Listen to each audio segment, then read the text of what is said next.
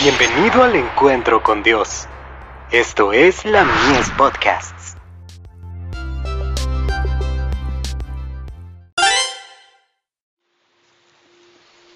Recibiréis poder. De carmesí a blanco. Venid luego, dice Jehová, y estemos a cuenta. Si vuestros pecados fueren como la grana, como la nieve serán emblanquecidos.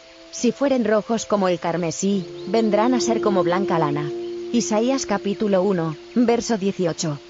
Cuando recuerde que Cristo pagó el precio de su propia sangre para redimirlo a usted, y también a otros, será inducido a captar los brillantes rayos de su justicia, para dirigirlos sobre el sendero de los que viven a su alrededor.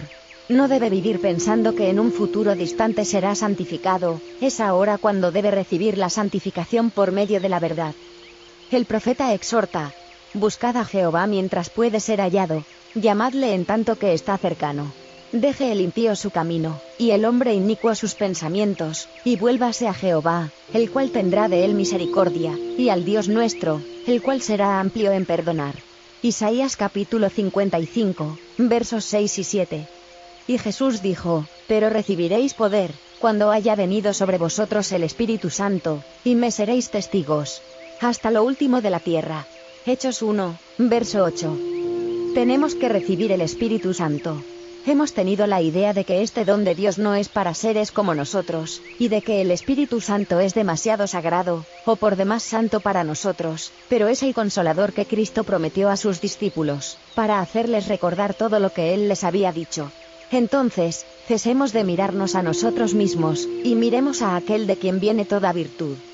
Ninguno puede mejorarse a sí mismo, pero sí ir a Jesús tal como es, deseando sinceramente ser limpiado de toda mancha de pecado, y recibir el don del Espíritu Santo. No debemos dudar de su misericordia, y decir, no sé si estoy salvado, o no. Con una fe viva debemos aferrarnos de su promesa, porque Él dijo, si vuestros pecados fueren como la grana, como la nieve serán emblanquecidos, si fueren rojos como el carmesí, vendrán a ser como blanca lana. Tenemos que ser testigos de Cristo, y reflejar sobre otros, la luz que el Señor permite que brille sobre nosotros. Debemos ser fieles soldados, marchando bajo la enseña ensangrentada del príncipe Emanuel. The Signs of the Times. 4 de abril de 1892.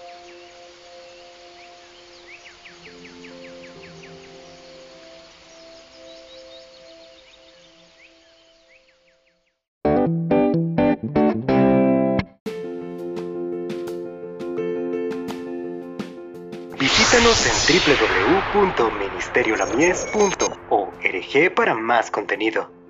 Dios te bendiga.